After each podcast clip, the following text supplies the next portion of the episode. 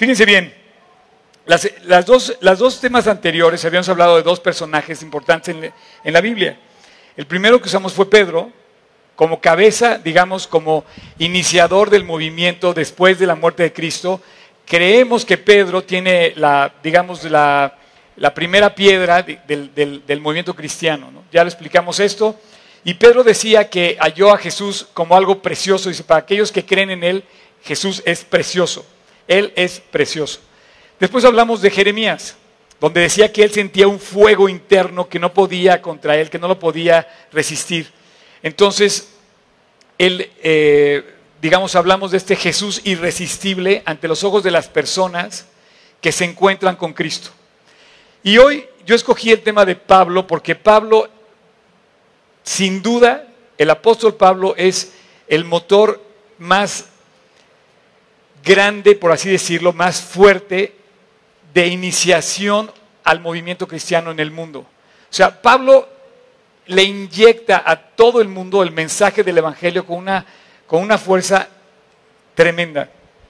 Eh, todos los creyentes, todos los creyentes que, que existimos, tiene- tenemos que tener argumentos razonado- razonados que la gente pueda comprender con testimonios que avalen lo que tú crees.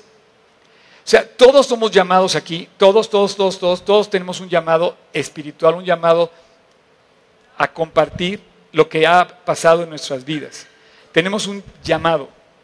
Sin embargo, a veces pensamos que ese llamado le corresponde a un predicador o le corresponde a otra persona que conoce más de la Biblia, pero todos conocemos de la Biblia lo suficiente para poderlo compartir. Y bueno, los cristianos, el cristianismo nos enseña a tener razones exactas, coherentes, que le permitan a la gente explícitamente entender por qué crees en, Cristo. O sea, no somos ni borregos, no somos ni arrastrados, no somos ni políticos que jalan a un... No, no, no. Venimos por convicción propia. Esta palabra convicción debe estar en tu corazón, en público y en privado. Y, esto es lo que vemos en los personajes de la Biblia, cómo se transforman. Entonces vemos una transformación. ¿Por qué? Porque si tú te fijas, estamos rodeados de religiosidad. Pablo era un fariseo, un religioso de gran altura en los tiempos de Cristo. Era la religión del momento. Hoy, según el país en el que estés, vas a encontrar la religión del momento porque siempre hay religión. Siempre donde estés hay religión. Queriendo ser la sal de la tierra, que no puede ser porque la sal verdadera es la sal que comparte la salvación. Pero a veces la sal puede hacernos daño si la consumimos en exceso o la consumimos mal. La sal se puede volver dañina. Si tú tienes exceso de sal en tu cuerpo, te puede causar inclusive la muerte. Y la muerte espiritual, con tantos mensajes religiosos, nos podemos perder porque dice, oye, ¿cuál es el bueno? ¿Cuál es la realidad de Dios?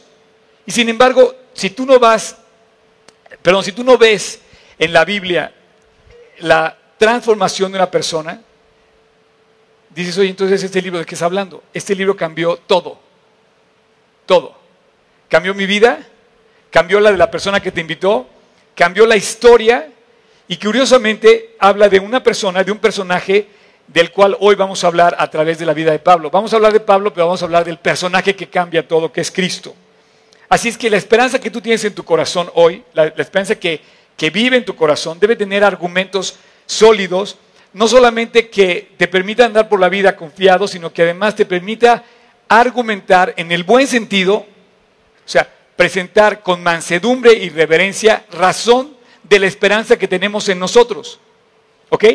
Así es que eh, Pablo es una de estas personas. Sin haber sido del grupo de los doce apóstoles, Pablo no era de los doce apóstoles, Pablo fue ingresado al grupo después de este acontecimiento que vamos a ver hoy, y con un camino lleno de dificultades y de enfrentamientos, Pablo se construyó en el motor más importante de, expansión y de construcción del eh, movimiento de Cristo en el imperio romano.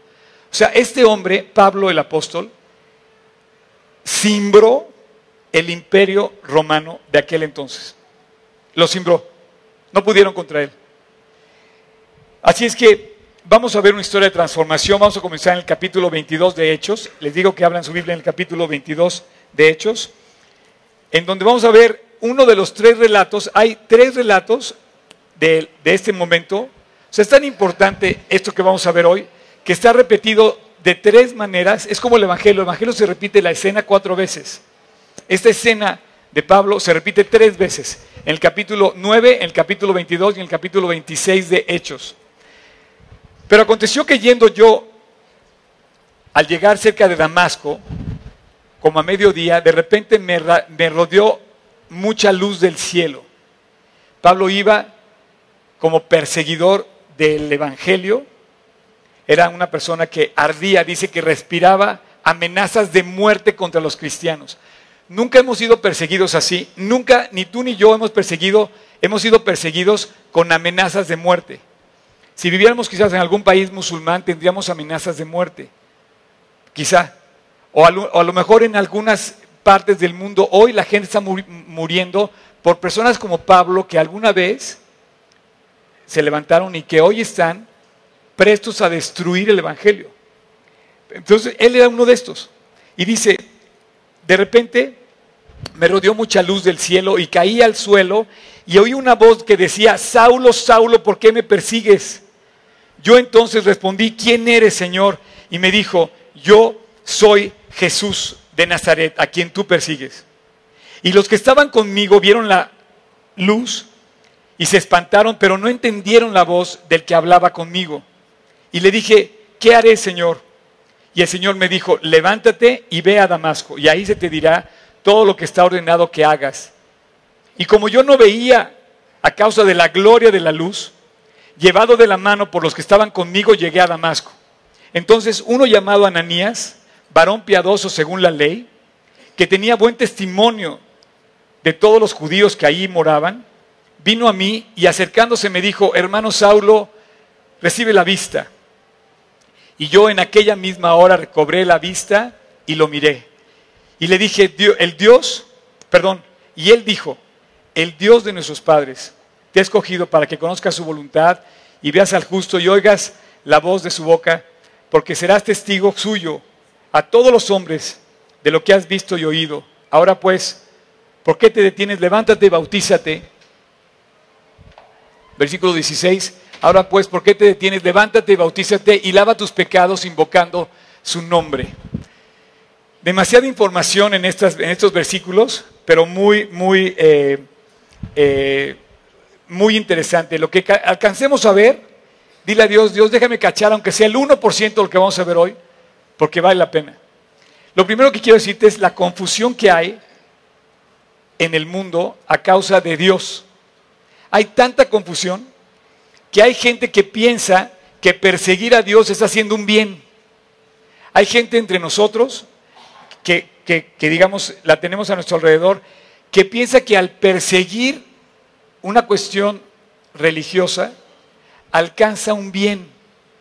Pablo, en nombre de la religión, mataba a los cristianos, asentía que se mataran, consentía en su muerte. Y hoy vivimos un mundo contrario a Dios, que no quiere a Dios, que no, que no, lo, que no lo, que lo rechaza, que no lo quiere, que no lo acepta.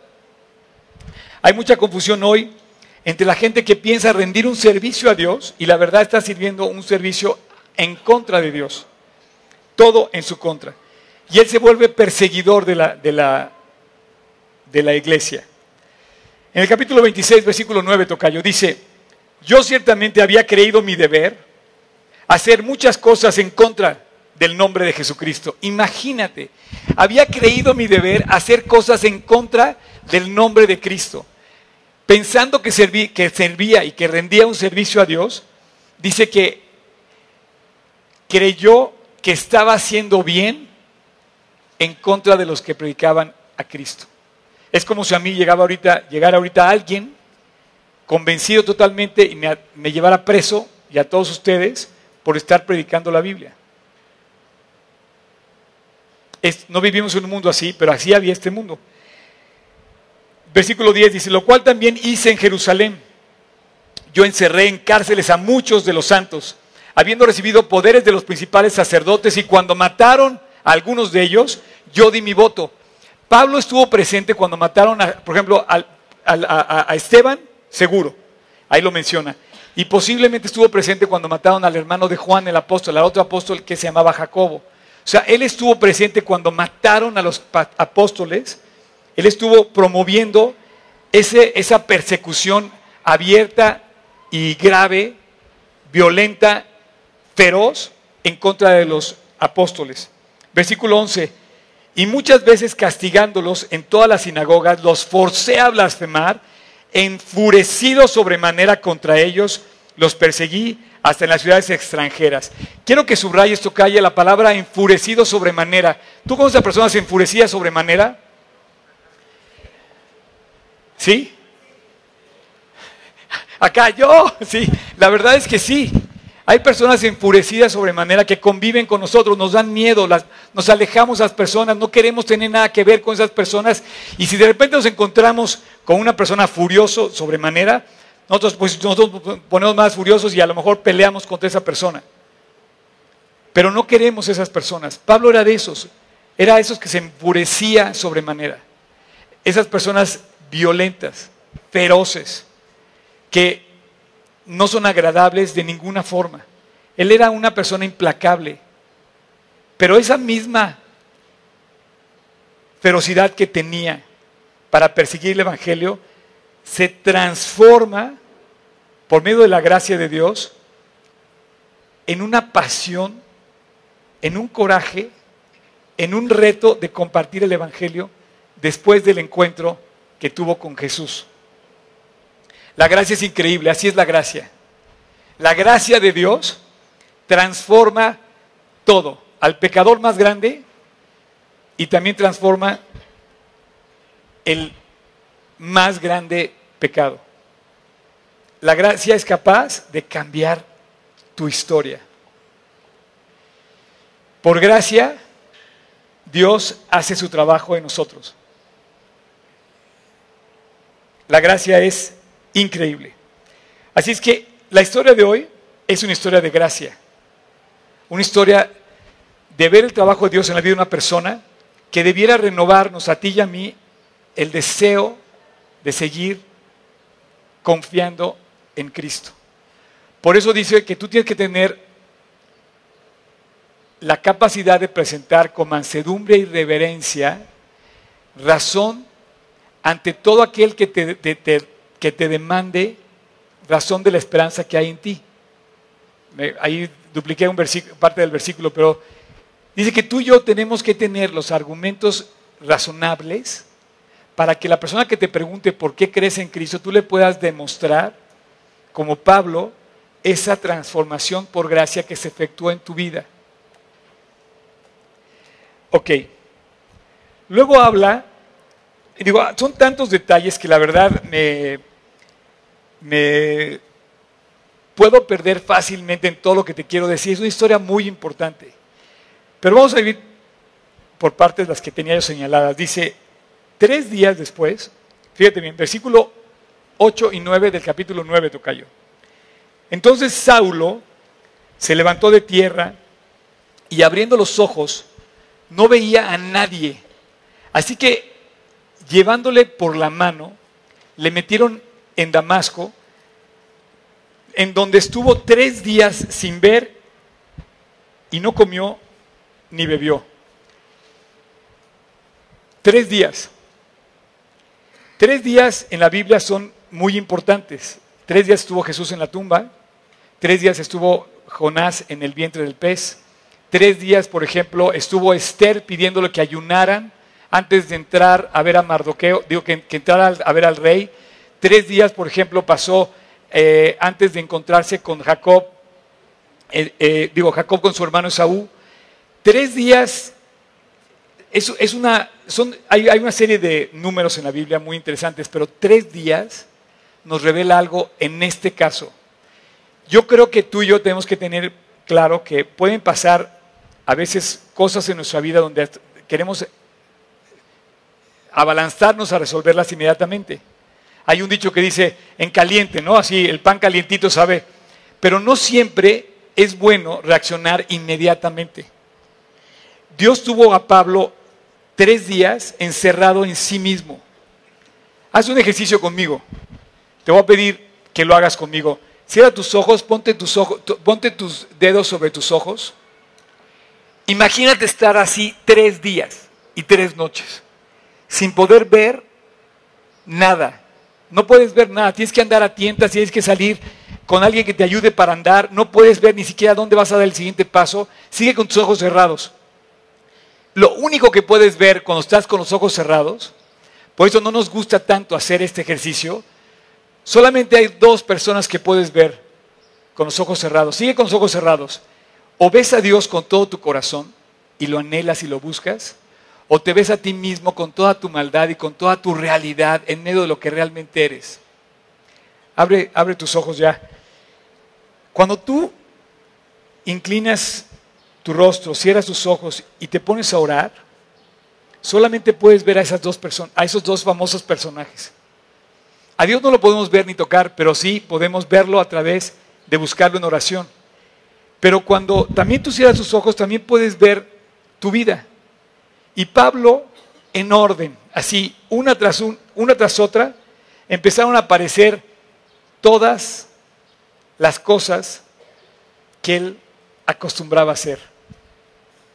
Gritar, golpear, luchar, perseguir, presumir, enaltecer, orgullo y todo pensaba él que estaba haciendo el bien.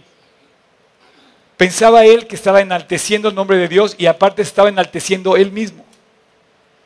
De repente empezó a ver tres días cerrado ahí con, con sus ojos así no podía creer que se hubiera encontrado con Cristo mismo y dijo, Él es Dios. Todo lo que había visto es un acercamiento, pero ahorita me encontré con Cristo. Y en ese momento Dios toca su corazón y lo transforma. Esto le pasa a todos los creyentes. Si tú crees en Cristo, tienes que tener un momento en el que te encuentras con Él, en donde no hay nadie más que Él y tú. Quiero decirte algo. No vayas a confundir tu oración. Porque a veces podemos orar y pensamos que estamos orando a Dios y la verdad no estamos orando a Dios. A lo mejor estamos, oye,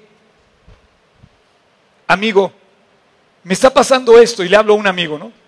Y le empiezo a contar todo mi rollo a mi amigo y pienso que estoy orando a Dios. Pero la verdad me estoy nada más preocupando y nunca me estoy dirigiendo a una entrega completa a Cristo. Muchos piensan, muchos piensan que hacen una entrega a Dios y nada más vienen al estudio de la Biblia, pero no le hacen una entrega de sus vidas. No confundas, por favor, porque estaríamos cayendo en religiosidad, en venir a un lugar en vez de tu relación profunda y genuina con Cristo. Cuando este hombre estaba cegado a sí mismo, nada más podía verse él. Y decía, Señor, tengo que entregarte mi vida. No, no, no vayas a confundir esto porque muchas personas piensan que le entregan cosas a Dios y solo vienen a la iglesia, pero no hacen una entrega.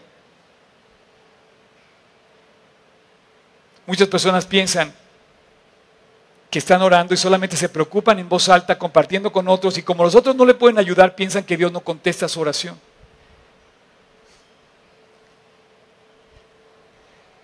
Tres días, no comió. Dice, y por tres días, versículo 9, donde estuvo tres días sin ver, no comió ni bebió.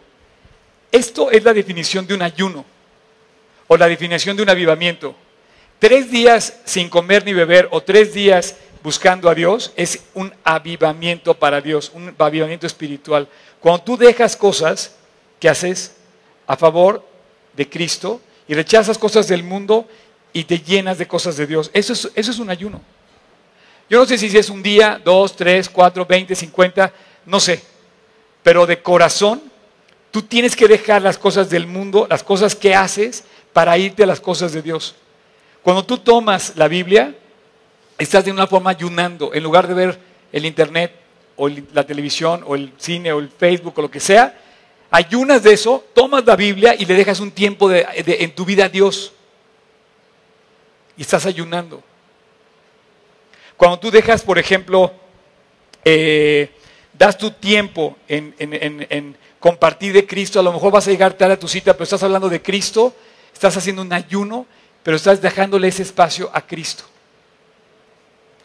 Eh, yo no sé cuál sea la fórmula de un ayuno. Lo único que sé es que tiene que ser una relación real con Cristo, verdadera. Entonces no pienses que tiene que ser algo especial para ayunar. Más bien, desde un principio, ubícate en tu vida dándole a Dios tu ser primero que a los demás. De hecho, ese es el primer mandamiento. Amar al Señor tu Dios antes que todo lo demás. y de repente, Pablo se ve orando. Versículo 11, capítulo 9. Y el Señor le dijo, Ananías. Ah, por cierto, Ananías. Este hombre es increíble. Mira, déjame nada más leerte aquí. Dice, ponle versículo 10, tocayo. Había entonces en Damasco un discípulo llamado Ananías. Este joven Ananías se menciona tres veces en la Biblia también. Y nada más dice que él fue el encargado de decirle a Pablo que abría sus ojos y de volverle a permitir que volviera a ver. Pero este cuate debe haber vivido una experiencia inolvidable en su ser. No olvides Ananías. Ve, vamos a seguir leyendo. Dice, había en Damasco un discípulo llamado Ananías y él respondió, heme aquí, Señor. Le llamó y Dios le dice, versículo 11, y el Señor le dijo, levántate y ve a la calle que se llama derecha y busca en casa de Judas a uno llamado Saulo de Tarso, porque aquí él ora. El más grande pecador de la época, el más grande malo del momento, de repente se pone a orar. Entonces imagínate la escena, ¿no? El ogro, el que se impurecía, el malvado, el violento, el fuerte, el gritón, de rodillas, orando a Dios. Y este cuate Ananías entra a la escena y ve en un cuarto, en una habitación ahí de Damasco, ve a este cuate que le pudo haber cortado el cuello un día antes y lo ve orando. Nada está perdido mientras la gracia de Dios puede intervenir. Nada. Imagínate la escena, Ananías y Pablo en una habitación de Damasco, en la calle que se llama derecha, en un cuartito que nadie veía, y el imperio romano iba a ser conmovido a partir de ese momento. Nadie peló el momento, nadie lo escuchó, nada más lo registró Dios en la Biblia. Capítulo 9 del, libro de Hechos. Y el imperio romano iba a cambiar para siempre. Tú imagínate la escena de este ogro orando. Y entonces abre la puerta a Ananías y dice, me va a matar y lo ve de rodillas orando. Quizá confesando sus pecados en voz alta. Él no veía lo que estaba pasando, a lo mejor lo encuentra orando en voz alta. Tú imagínate la escena. El feroz, el fariseo, el peor pecador, el más agresivo, el perseguidor, el blasfemo, orando. Una nueva criatura orando. No hay, no puedes perder la esperanza mientras Dios tenga la forma de intervenir. Versículo 18. Ah, bueno, antes de empezar, tú imagínate, haz de cuenta que tú eres Ananías, era hombre, ¿eh? Bueno, mejor contigo, acá. Haz de cuenta que tú eres Ananías, bueno, yo soy Pablo, no sé, o tú Pablo, yo Ananías. Y estamos orando y de repente no ves nada. A ver, haz, eso, cierra los ojos. Y de repente oyes, hermano Saulo. O sea, Imagínate que el cuate llega y le dice, hermano, cuando antes debe haber tenido pavor a encontrarse con él, lo toca y le dice, recibe la vista. ¿no? El versículo 13 del capítulo 22, eh, ¿puedes ponerlo? Ya puedes abrir los ojos, gracias, hermano, ya puedes abrir. El capítulo, ve lo que dice el versículo 13, capítulo 22, versículo 13. no sé por qué, registra dos palabras minúsculas, cinco letras. Ve lo que dice. Abrió los ojos, recobrió la vista y lo miré.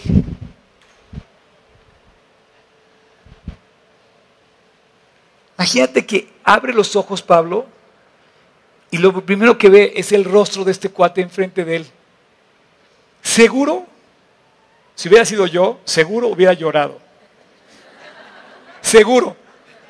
Si hubiera sido yo, seguro le hubiera dado un abrazo. Seguro nos hubiéramos puesto abrazados a orar, darle gracias a Dios, diciéndole, no lo puedo creer, Dios te levantó la vista, me usó a mí, así como, ¿cómo? O sea, no tengo poderes, o sea, yo, yo era ¿no? Yo era Ananías en este plano. Tú eras Pablo, tú eras el malo, yo no es cierto. o sea, Ananías no podía tener poderes, no tenía poderes, no tenía nada que hacer. Él de repente se sorprende que va, le dice esto, y de repente Pablo ve. ¿Te puedes imaginar el momento? ¿Cómo hay momentos así en nuestras vidas que Dios registra pocos, cositas? Dice Pablo, y entonces recobré la vista y lo miré, miré a Ananías, fue lo que tenía enfrente. Y ese hombre me abrazó, lo abracé, dimos gracias, nos gozamos juntos y salimos para nunca más volver a bajar la guardia, jamás. Es increíble, increíble la historia. Versículo 18. Y al momento le cayeron de los ojos como escamas y recobró al instante la vista y levantándose fue bautizado y habiendo tomado alimento recobró las fuerzas. Estuvo Saulo ahí algunos días en Damasco con los discípulos, versículo 20. Enseguida predicaba a Cristo en las sinagogas diciendo que este era el Hijo de Dios. Inmediatamente, tú imagínate el shock, 24 horas antes, este cuate, no, 72 horas antes, este cuate era temido a muerte. Te encontrabas con Pablo y pensabas que te iba a cortar la vida. 72 horas después, se pone en las sinagogas a predicar de Cristo. Ahora, checa lo que dice. Si no lees la Biblia, por favor léela. Es increíble, es una aventura increíble la Biblia. Dice, versículo 20, enseguida predicaba a Cristo en las sinagogas diciendo que este era el Hijo de Dios. No solamente que era un profeta, no solamente que era un buen hombre, no solamente que Cristo era, wow, no, es el Hijo de Dios. 21. Y todos los que le oían estaban atónitos y decían, oye, ¿qué onda con este cuate? ¿No es este el que asolaba Jerusalén a los que invocaban este nombre? Y a eso vino aquí a Damasco para llevarnos presos ante los principales sacerdotes. Versículo 22. Pero Saulo, subraya esto en tu corazón. Pero Oscar, pero María, pero Pedro, pero Juan, pero Bernie, pero todos, dice, mucho más esforzaba y confundía a los judíos que moraban en Damasco, demostrando que Jesús era el Cristo. Es increíble la Biblia. En lugar de decirte, no, no, no, qué miedo aquella persona, te dice, mucho más esfuérzate en demostrar con argumentos reales y verídicos que Cristo es Dios. Versículo, eh, bueno, antes de decir, quiero darte una, darles una, una eh, ¿Pueden apagar este foco, por favor? Gracias. Quiero, quiero darles una, un comentario. Eh, la única, bueno, yo me arrepiento de un momento, le estaba contando yo, gracias, ¿eh? La, la única vez, o sea, no sé, no, tampoco es la única vez, pero, pero sí es la única vez. O sea, yo he estado delante de mí ante un millonario una vez.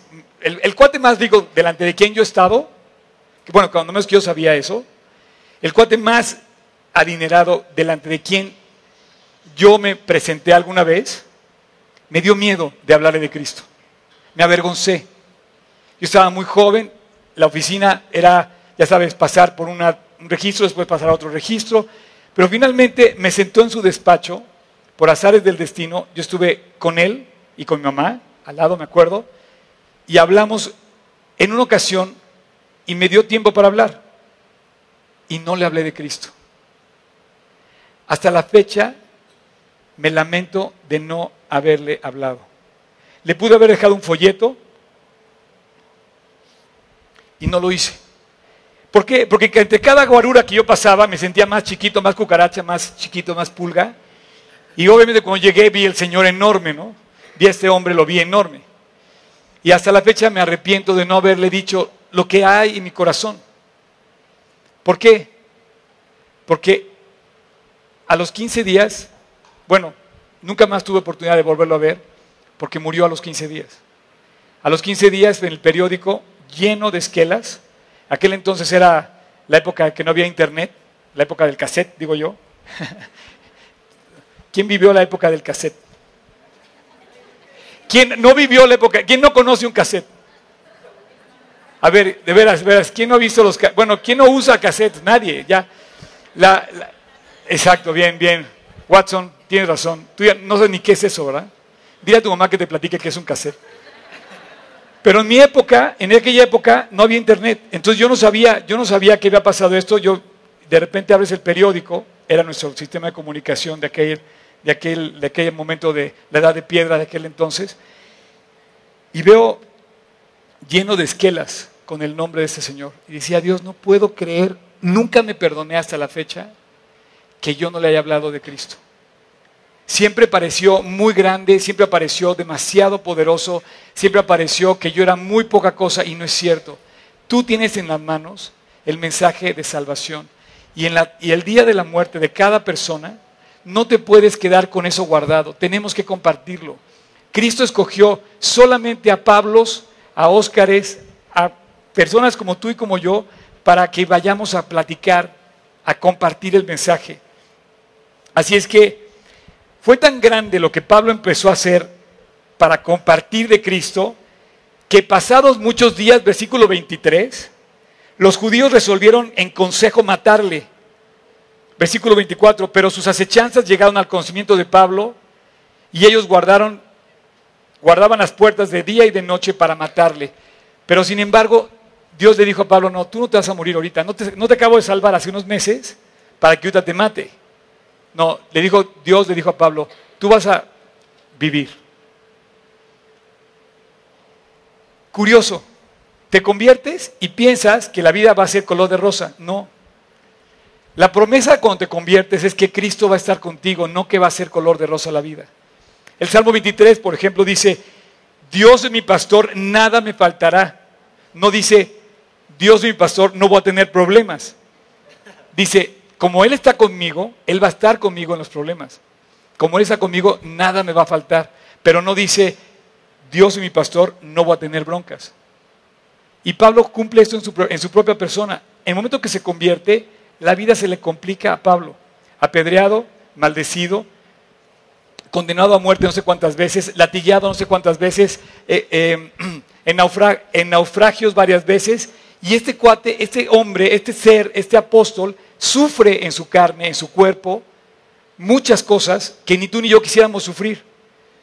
Sin embargo, volvemos a caer en lo precioso de Pedro o en el fuego de Jeremías, había en él algo que no lo hizo retroceder ni un gramo. Nunca más Pablo vuelve a ser el mismo. Dice, todo, dice, hebreo de hebreos en cuanto a la ley fariseo, pero cuantas cosas eran para mí ganancia, las he estimado como pérdida. Por la excelencia del conocimiento de Cristo Jesús mi Señor, por amor del cual lo tengo por basura, no estimando nada valioso a cambio de tener a Cristo y ser hallado en Él, no teniendo mi propia justicia, sino la justicia que es por Dios en la fe de Jesús. Versículo 26,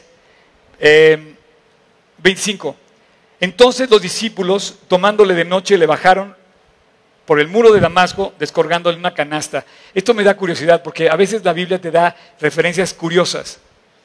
Por ejemplo, yo no sé cuál era la canasta, pero qué curioso que describe el efecto de bajarla. Y te puedes imaginar, yo dices, bueno, una muralla mínimo de haber tenido unos 6 metros, o a lo mejor un poquito más no lo había sido tan grande, pero finalmente lo descubren, ¿no? Perdón, lo encubren y lo, y, lo, y lo bajan al... Y él huye a Jerusalén para que no lo maten en Damasco. Yo les decía en la, en la sesión anterior que tengo en el restaurante un tambo donde yo cabría hecho bolita, donde echamos los manteles sucios, ¿no? Entonces yo me imagino escondido dentro del tambo así con los manteles encima, pero yo no sé qué había sido esta canasta, sin embargo, Pablo usa esto para salir de Damasco y corre a Jerusalén. Dice, cuando llega a Jerusalén, trataba de juntarse con los discípulos, pero, obvio, le tenían miedo. Imagínate que te encuentras con Pablo y dice, este cuate va a matar. No creyendo que fuese discípulo. Entonces la historia de Pablo, en lugar de arreglarse, se le complica. Por favor, te pido que no pienses por conveniencia en tu conversión. No pienses que es bonito. es bonito, la verdad, porque es el cielo y es, un tesoro escondido. Pero no quiere decir que tú no vas a tener pruebas donde tú tengas que demostrar tu fe. A Pablo se le complicó y sin embargo no cedió ni un momento. Lejos de oponerse al lejos de oponerse se convirtió en un promotor profesando la fe de Cristo. Fue el motor más grande de todos los tiempos, cuando menos así puedo entenderlo yo. Quizá puedo ser un poco exagerado al decir esto, pero eh, Pablo fue el motor más grande que construyó en el imperio romano el mensaje del Evangelio. Y siempre fue perseguido, siempre. Ahora, para los que quieran, para los que quieran tuitear algo, quiero que pongan esto. No sé si lo puedas poner en la pantalla. Hay dos formas de estar ciegos. Hay dos formas de estar ciegos. Ahorita, te digo qué vas a poner, Tocayo. Tú puedes estar ciego porque te deslumbró la luz. Hay mi amigo, mi científico, que me confirme eso. porque quedes ciego por el resplandor, como el pasó Pablo, o puedo quedar ciego por las tinieblas que ya no puedo ver nada. En ambos casos hay ceguera.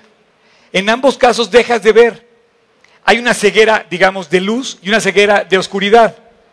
Eso fue lo que le pasó a Pablo. Yo te pregunto, ¿el mundo en cuál está? Hay pecadores que llenamos el mundo entero y todos estamos ciegos, de una o de otra forma. Los pecadores condenados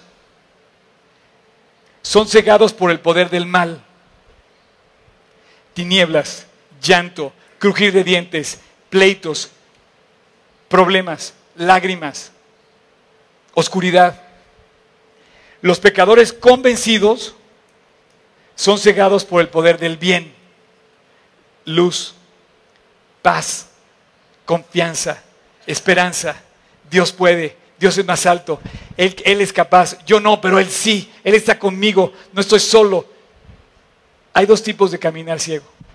A los ciegos, bueno, a los ciegos digamos, ¿ya le pusiste? No le he puesto. Perdón, tocayo. Al, ahí está. A los ciegos cegados por la luz del Evangelio nos dicen de muchas formas también. a veces nos dicen eh, fanáticos. ¿no? Ay, tú eres un fanático. O nos culpan de, oye, ¿quién sabe qué rollo trae este cuate? No, no te metas con él. Fíjate que no toma, que no, no dice groserías. Y mientras estemos de este lado de la vida, todavía va a haber este tipo de personajes. El, ciego que sigue las tinieblas y el ciego quedó deslumbrado por la luz de Cristo. Voy a pedirle que suban a los chicos del worship, por favor. El Salmo 121 dice, alzaré mis ojos a los montes, ¿de dónde vendrá mi socorro? Mi socorro viene de Dios, que hizo los cielos y la tierra. Dice, no, dará tu pie al resbaladero, ni se dormirá el que te guarda. No se adormecerá ni dormirá el que guarda a Israel. Qué padre estar desde acá atrás. Eh, Salmo 121 dice, cántico gradual, bueno, ese no es literal palabra, pero dice, alzaré mis ojos a los montes, ¿de dónde viene mi socorro?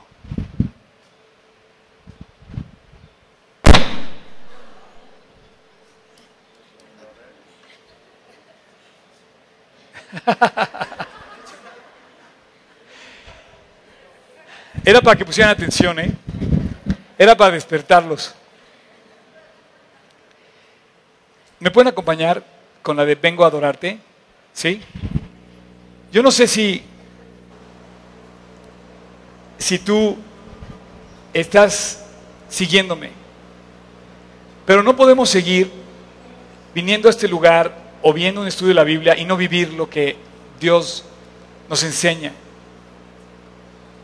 Seríamos ciegos como tentando sin ver. Quienes caminan por la vida deslumbrados por Cristo, donde no hay nada más fuerte que brille, que la luz que resplandece, como cuando Pablo se encontró con Cristo en el camino a Damasco. La fuerza de la luz fue lo suficiente para encontrar a Jesús irresistible, decir, no puedo más sin Él. A partir de ese momento que se encontró con Cristo, no con los apóstoles, sino con Cristo, su vida transformó. Tu vida tiene que tener un momento así. Tu vida al ver el Evangelio, al ver la Biblia, tienes que encontrar lo mismo que sucede en el Evangelio, en, el, con la vida de Pablo. Un antes, un después y un encuentro con Jesús. Tú no puedes caminar por la vida pensando que vives con Cristo caminando en tinieblas. Tú tienes que caminar por la vida con una relación con Él profunda, de confianza, de que te dices, Dios, estoy contigo, no va a pasar nada, alzo mis ojos a los montes, de ti viene mi socorro todos los días, puedo caminar con el aliento, la esperanza de que tú estás conmigo. Pedro decía, sois una nación adquirida por Dios para que anunciéis las virtudes de un Dios que no se agota, que no deja de brillar. Transformación. La próxima vez que te pongas a orar, piensa si estás llevando tu carga a los pies de Cristo y no nada más hablando a tu amigo a compartirle el chisme o a contarle el problema y a ver qué pasa. No, cae de rodillas y dile a Jesús, Dios, este es mi problema. Pero ve, cierra la puerta de tus ojos, mantente con ellos cerrados, arrodíllate delante de Él y di, Dios, vengo ante ti. La próxima vez que quieras entregarle algo, no nada más te preocupes. Ve con Él. Y la próxima vez que digas que tienes a Cristo en tu corazón, pregúntate cuándo fue su encuentro, cuándo es el antes y cuándo es el después. ¿Dónde está el cambio radical de tu vida? Esta canción dice, vengo a adorarte, vengo a postrarme, vengo a decirte que eres Dios completamente bueno, totalmente limpio, absolutamente grande Dios. Dios para siempre, en lo alto te exalto, basta, basta. Si no, si no vas tú, yo voy a empezar a cantar. Para siempre en lo alto te exalto toda la gloria a ti. En humildad a la tierra viniste, es por tu amor y bondad. Vengo a adorarte,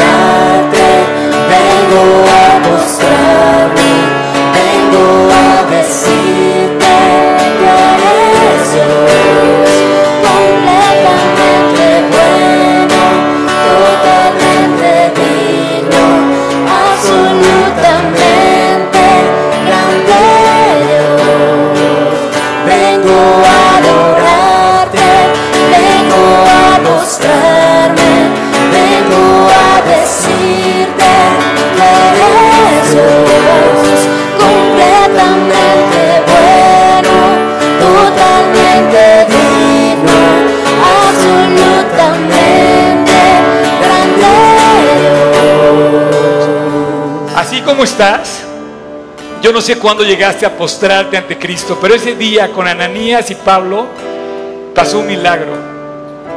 Un milagro tres días después de un encuentro personal con Jesucristo en la vida de Pablo. No sé cuándo se encontró Ananías con Pablo, con Jesús, pero Pablo tres días antes se encontró con Jesús. Hoy puede ser tu día de encuentro con Cristo, hoy, aquí, en este lugar. No sé qué religión tengas y la verdad no me interesa porque eso no te va a salvar. Lo que te va a salvar es el momento en que tú le dices a Dios, Señor, vengo a adorarte. Vengo a reconocer que tú eres Dios, vengo a reconocer que tú eres mi Padre. Y hoy yo quiero terminar con una oración en donde le puedas pedir, yo se lo pedí hace 34 años, ya perdí la cuenta, creo que 35, pero no me quiero arrepentir como aquella, aquella tarde con este hombre. Yo tengo que decirte que tienes que conocer a Cristo.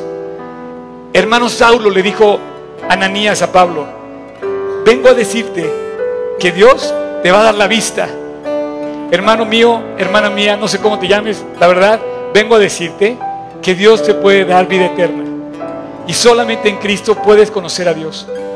Yo te quiero pedir que así como estamos, eh, Jorge, quédate ahí, quédate ahí, ya no te muevas, por favor.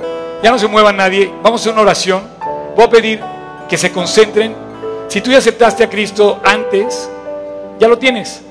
Pero si no, quiero orar contigo, en donde tú le entregues realmente a Dios tu vida y tu corazón.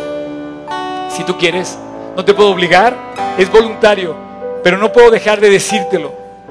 No puedo ocultarlo. Dice, sois una nación santa, adquirida por Dios para que anuncies las virtudes de Cristo, aquel que nos llamó de las tinieblas a la luz. Cierra tus ojos. Así estamos como Pablo en aquel día. Inclina tu rostro y vas a empezar a ver desfilar delante de ti tus pecados. Tú los conoces y Dios también. Pero hoy tienes la oportunidad de, entregarle tu vida a Cristo y pedirle perdón por esos pecados. Hoy es tu día. Hoy es el día de salvación. Dice Cristo, yo estoy a la puerta y llamo, si alguno oye mi voz y abre la puerta, entraré a él. Así es que si tú quieres, allí en silencio, libre totalmente, como lo hace una persona que ama a otra, con toda libertad, dile a Cristo esta oración que yo voy a hacer ahí en tu interior. Señor Jesús, te pido perdón, te pido que me cambies, te pido que me limpies. Quiero conocerte a ti, quiero invitarte a mi vida, quiero que pases a morar en mí. Y quiero que desde ahora en adelante tú seas mi Señor y mi Salvador. Ven a mi corazón, Jesús. Quiero caminar contigo el resto de mi vida. Llévame de la mano y no me sueltes hasta el día que esté en eternidad contigo. Te lo pido en el nombre precioso de Cristo Jesús. Amén.